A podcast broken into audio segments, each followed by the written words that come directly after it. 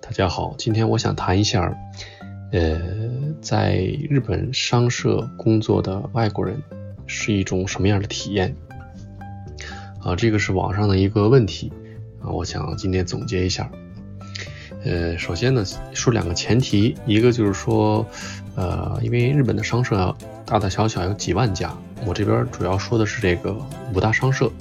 和这个他们关联的，就是说全资的子公司这么一个大的背景。还有一个就是，呃，这边说的是在日本工作的情况，就是在日本的外国人，在这个日本商社海外的分公司。这个就不在这个讨论的这个范围里边了。呃，先定几个主题，首先是这个就职的难度，还有一个就是在商社的外国人的特点，最后一个就是我根据我亲身经历，完了我的一些感想和想法吧。先说第一个，就是说难度。呃，先说就是进五大商社的难度吧，就是总社。呃，一般情况下，他只招这个大学毕业生、应届生，也就是说，一年大约招个呃一百人、一百多人左右。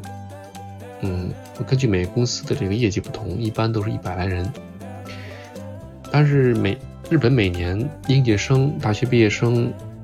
那那是相当的多呀，所以呢，呃，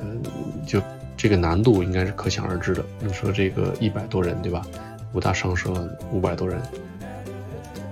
什么的，那那其实这个这个比例还是很很，就是很很很难的啊。也有个别的呢是招这个社会招聘，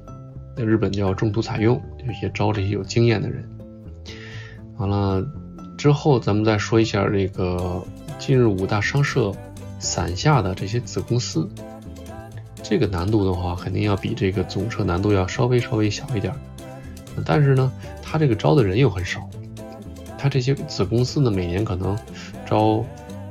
有的就不招，有的招个两三个，一一般就是零到五个吧，就因公司大小而定。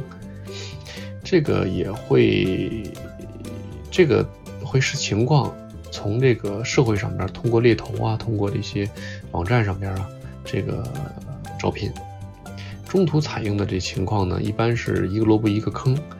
呃，就是说这个职位这个人可能跳槽了，他会招这个人，或者说这个行业突然就爆发了，他需要增援什么的，就是增加人数，增加这个社员，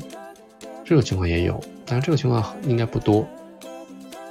所以呢，如果要是说几率的话，应该是应届毕业生的几率比较大，嗯，但是中途采用的人很少。所以呢，几率就很小。但是呢，就是一些像什么年薪两千万日元以上的这些高的职位的这些人呢，就这个咱们也是不在今天讨论范围之内的。呃，下面说一下就是大量的这个应届生吧，因为大家都是以这个一般都是商社比较热门嘛，他大家都想进商社，他怎么选拔呢？那这个在网上其实，呃，很多网上很多网友啊都在说这个有多难。我本人呢没有在这个日本受过高等教育，没在日本读过大学，所以我我其实没有什么发言权。嗯，但是我觉得网上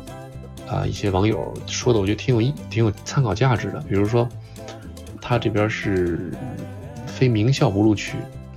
这这个我觉得。是有一定道理的。首先，我同我我就就是这个公司同事，确实都是名都是非常非常就名门嘛。而且我在这个 Linkin LinkedIn 上面我也搜了一下，呃，我就以这个万红为例啊，马洛贝尼他呃就是他有一个统计，他就是哪个学校出身的，基本上都是清大为主啊，也有一些早稻田呀、东大呀、京大呀、一桥啊也都有。而且基本呢是本科生，呃，研究生是很少录取的，可能这也是日本教育体系的一个特点，也是商社招人的一个特点。呃，今天的主题呢是这个外国人的，呃，怎么说呢，就是外国人的难度嘛。嗯，所以呢，我就说说一下重点吧。说在日的华人呢，就是咱就说以以中国人为例，在日华人呢。呃，本科是这个之前我刚才说这些清大呀、东大呀这些本科是上这些大学的几率其实非常低，大多数呢就是说本科，中国的本科，完了呢或者外国的国外的本科，完了来日本读个语言，完了之后呢再读个研，是这么一个，完了再回国，一般是这么一个，就是一个顺序吧，比较多。你说高中来日本完了之后准备考日本的大学，呃，其实这样的人数比例不多，当然肯定是有啊，人数比例不多。嗯，而且呢，就单纯给我的感觉来说呢，就是考这个，比如说考东大，考东大的这个，科的难度，我我我总觉得是比这个考东大的研究生难度大。然后这个我也没有什么发言权，也没什么经验，只是从这个身边的这些。呃，经验就是一些呃身边的人的比例得出的结论。比如说我身边的这些，比如说早稻田的这些研究生呢，就是身边非常非常多。但是本科在读早稻田的，我就我就基本没听过了，因为我。我听说就是说这个研究生呢，他最根本的核心就是你的导师，导师说什么，哎，就就就是什么那种感觉。本科你的录取的标准，它可能还是是考这个，就是真的要测试你的这个学习能力，哎，就靠靠这些偏差值啊，靠这些，呃，就跟中国高高考一样，就是你这个分数不是重点，而是就是你。你的这个分数在这个全体里边的一个比例，还是真是筛选的这种感觉了。所以呢，就这个呃外国人的本科就读于日本的名门高校，毕业后啊再和这个日本的本地的一些学霸争取这个商社的职位，这种人的比例本身就不大，非常的少。所以我再说一下那个中途采用，中途采用的难度呢？呃，其实怎么说呢？呃，也是蛮大的。嗯，我觉得主要体现在三点：一个是简历的筛选，日语叫书类选考，呃，还有一个就是 SPI，就是类就是类似于笔试，还有一个就面试。所以呢，就是既然是中途采用嘛，就利用就是看你的这个技战力，你能不能有经验，能不能立马用上技战，马上就可以战战斗的这种能力。嗯，所以 HR 呢，在这个筛选简历的时候呢，首先也是考虑，就这个人有什么技战力可以马上能用到。完了呢，之后也是看出身，就如果你没有一个名门的出身的一个高校，所以那你还有一个机会，就是说你可以通过，嗯，你之前是哪个公司的，大公司的一个出身背景，呃，也是你简历筛选过程中的一个很大的优势。嗯，或者说你有一些什么特殊的一些资格，或者你特殊的一些背景，这些东西也会加分。嗯，其实我在之前的文章和视频里边都提到，其实简历通过的话，基本上成功了就一半了，起码就秒杀了大多数的竞争者。那下一步就是笔试 SPI，笔试有很多种啊，就说 SPI 也是其中一种。外国人做这个笔试其实难度非常大。就以我为例啊，就是我是三十岁来日本。呃，日语的话从零开始学的，你说你让我做一些日本国语类的考试，就好像中国的什么春秋啊、史记啊这些文言文的这些东西，其实我已经都不不太熟悉了，所以很让我头疼。还有就是你让我现在做这些数学，嗯，其实日本的这些数学就有点类似于中国的奥数啊，我就感觉这其实奥数这块高中还做过，但你说我都离开高中校园都十几年了。呃，你说让我做一些就是奥数的解题，其实我也是觉得不擅长的。当然了，就是 SPI 这些考试啊，它是有这些专门的训练机构和自己也可以做这些专门的训练的。这里我就不说了，就我只想说一下，就是说日本公司这套这个筛选的一些流程，对于外国人来说，其实难度还是蛮大的。呃，商社其实跟其他日本公司没什么不一样的筛选，其实也是这个流程，只不过呢，商社的相比于其他公司来说呢，竞争者会非常多。比如说，同样这个你这你这个笔试考六十分，一般的公司中小公司可能就过了，直接录取了，或者进进面试了。但是商社可能那就不行，你的九十分才能过，因为六十分人太多了，所以他这个人竞争的竞争者多，所以他对这个要求也非常的高。所以简历的笔试啊，这两个呃难关呃以外呢，对于这个外国人的面试来说呢，其实最难的还是面试。面试一般有三到四次，还有还有更多的。嗯，这个是真的是很憔悴，心很累，就一步一步，啊，每次面试还要等个一两周什么的，有时候等个一个月什么的，就非常让你很很很心身憔悴，非常非常累。之前我在文章里边和视频里边也说过，就是这个呃中日文化也就体现在这块儿。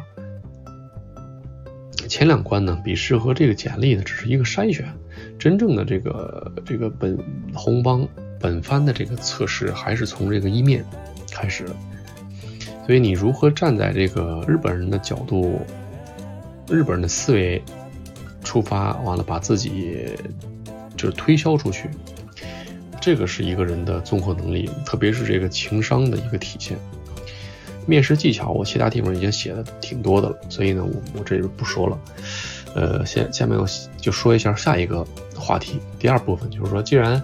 进商社这么难，那到底就什么人才能进去呢？就说一下这个商社的外国人的特点。嗯，这里所谓的外国人，我这边就是基本上是中国人吧。就我我的经验就基本是中国人，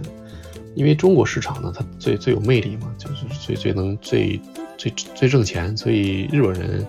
他这个又不太会中国这套这个这套方法，生意的方法。所以他招中国人，他是最佳的一个捷径。如果说这个，呃，招这个应届生的这个外国人呢，是因为他有这个语言优势的话，他这个招这个有经验的外国人，就中途采用这些外国人的话，基本上就是为了发挥这个外国人在文化上面的一个优势。所以呢，就技展里最关键。嗯。我开始呢就挺好奇的，就为什么我这公司呢，或者说我身边接触到的这些呃五大商社或者这些子公司上这些外国人，为什么都那么大岁数，基本上都都四十岁以上，当然更大的也有，但是我我就感觉怎么都那么大岁数呢？后来我发现其实啊有些东西啊，其实真的是老油条、老鸟才能才能做，这青瓜蛋子。二十多岁的、三十多岁的这些，其实，嗯，我觉得确实是差一点，当然也也是因人而异啊。比如说谈判这些技巧啊，这些接客这些应酬方面的东西，确实，嗯，得得，就是年龄大，确实是是有原因的。呃，除了年龄大比我这个比比我想象的，除了年龄比我想的要大之外呢，还有一个特点就是说他们的就是。语言能力非常的好，特别好，出奇的好。